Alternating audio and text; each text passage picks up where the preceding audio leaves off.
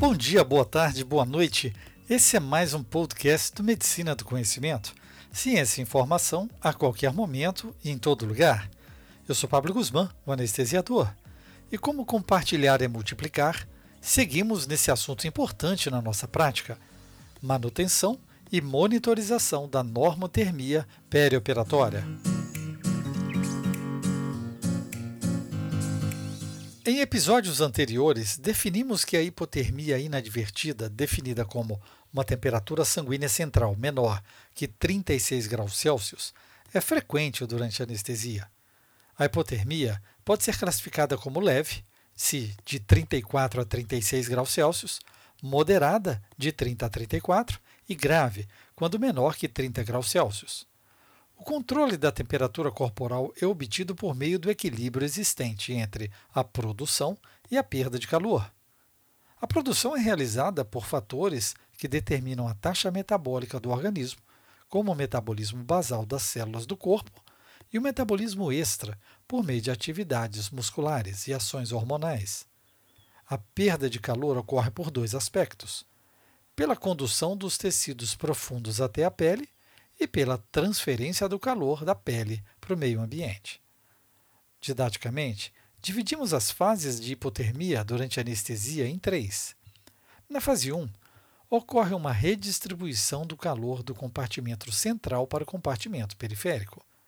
A primeira fase do desenvolvimento da hipotermia é geralmente limitada à primeira hora da anestesia, período durante o qual a temperatura do compartimento central cai de 1 a 1,5 graus Celsius, a menos que os pacientes sejam ativamente aquecidos. Supondo que um paciente comece a cirurgia com uma temperatura central de 37 graus Celsius, esse paciente provavelmente estará hipotérmico, menos de 36 graus, 60 minutos após a indução da anestesia. Durante essa fase, a produção de calor metabólico é reduzida em até 40%. Durante a fase 1, o declínio rápido da temperatura do compartimento central ocorre porque a anestesia leva à vasodilatação periférica, ao mesmo tempo em que a faixa interlimiar se alarga de mais ou menos 0,2 graus Celsius para mais ou menos 4 graus Celsius, e a vasoconstrição torna-se indisponível. Os chantes termorreguladores são vasodilatados, e o calor que normalmente é confinado ao compartimento térmico central é redistribuído para a periferia. Com a indução da anestesia, como a faixa interlimiar se alarga, o gradiente de temperatura entre o núcleo e a periferia ultrapassa a diferença normal de 2 a 4 graus Celsius. A resposta natural é compensar, transferindo calor para o compartimento periférico, sempre a favor do gradiente de temperatura. Assim, à medida que a temperatura das extremidades distais aumenta, a temperatura do compartimento central diminui. Essa redistribuição de calor do centro para a periferia representa cerca de 80% do declínio na temperatura do compartimento central, que ocorre durante a primeira hora de anestesia em adultos. Diferente do que falamos, os bebês e as crianças experimentam pouca redistribuição de calor, porque suas extremidades pequenas os fazem principalmente centrais. Durante a fase 2 ocorre o declínio linear da temperatura corporal. A segunda fase da hipotermia se desenvolve entre a primeira e terceira horas de anestesia, período durante o qual a temperatura do compartimento central declina outro grau ou dois. A redistribuição de calor do compartimento central para o compartimento periférico ainda está ocorrendo por causa da vasodilatação induzida pela anestesia. No entanto, durante a fase 2, a perda de calor do compartimento central através de redistribuição contribui com apenas cerca de 43% desse declínio contínuo da temperatura, em comparação com os 80% da fase 1. E, finalmente, durante a fase 3, ocorre o platô de temperatura no compartimento central. A terceira fase da hipotermia se desenvolve após duas a quatro horas de anestesia.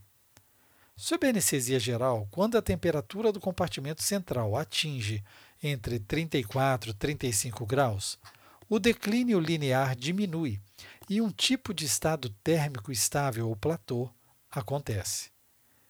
O conteúdo de calor corporal continuará a diminuir, mas uma separação entre os compartimentos térmicos central e periférico se desenvolve para reter o calor metabólico restante no centro. Com 34 e 35 graus Celsius, o paciente é suficientemente hipotérmico para ressurgirem as respostas autonômicas e para desencadear a vasoconstrição protetora. A vasoconstrição das derivações arteriovenosas nos dedos das mãos e nos pés é ativada. Este momento pode ser quantificado subtraindo-se a temperatura da pele da ponta do dedo da temperatura da pele do antebraço, para se obter a diferença de temperatura. Quando a diferença excede 4 graus Celsius, ocorre vasoconstrição significativa. Ao longo do tempo, o gradiente normal de temperatura do compartimento central para o compartimento periférico é restabelecido, uma vez que a vasoconstrição reduz a perda de calor cutânea das extremidades. Durante a administração de anestesia regional, a faixa interlimiar se amplia significativamente, 3 a 4 vezes o valor normal. Alguns estudos determinaram que a diminuição típica da temperatura central resultante da anestesia regional é ligeiramente inferior à encontrada durante a anestesia geral e situa-se em um intervalo de aproximadamente 0,8 mais ou menos 0,3 graus Celsius durante a primeira hora de cirurgia e 1,2 mais ou menos 0,3 graus Celsius durante as três horas subsequentes. A anestesia regional inibe o controle termorregulador central da mesma maneira que a anestesia geral. Além disso, os nervos simpáticos e motores periféricos são bloqueados, uma vez que a condução nervosa é interrompida em mais da metade do corpo. Com anestesia regional, a informação térmica das extremidades inferiores não atinge o hipotálamo e a ativação normal das defesas regionais contra o frio, como a vasoconstrição e o tremor, são prejudicadas. A combinação de anestesia geral e de anestesia regional produz uma desregulação da temperatura ainda mais acentuada. Em ambos os tipos de anestesia, a redistribuição de calor do compartimento central na fase 1 ocorre durante a primeira hora de cirurgia, seguida de declínio linear na fase 2, durante a segunda e terceira horas.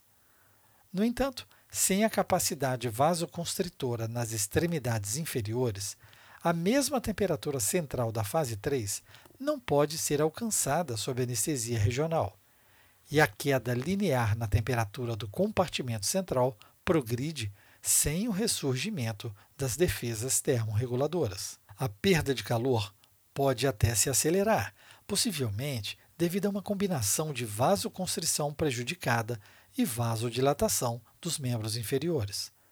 De fato, a vasoconstrição do chante artério-venoso, que é necessária para se recuperar da hipotermia, ocorre quase uma hora depois, e a queda da temperatura do compartimento central inferior, em pacientes que recebem a associação de anestesia geral e espinhal. Além disso, uma vez que a temperatura do compartimento central na fase 3 é prejudicada por uma anestesia espinhal, os pacientes que recebem anestesia combinada continuam a sofrer um declínio da temperatura do núcleo a uma taxa de 0,4 graus Celsius por hora. O resultado é que a quantidade de resfriamento do compartimento central é significativamente maior em pacientes que recebem anestesias combinadas. Com o uso de anestesia regional somente, entretanto, o corpo mantém uma habilidade para regular a temperatura acima do nível do bloqueio. O estudo descobriu que quanto mais alto for o bloqueio, maior será o declínio da temperatura do compartimento central.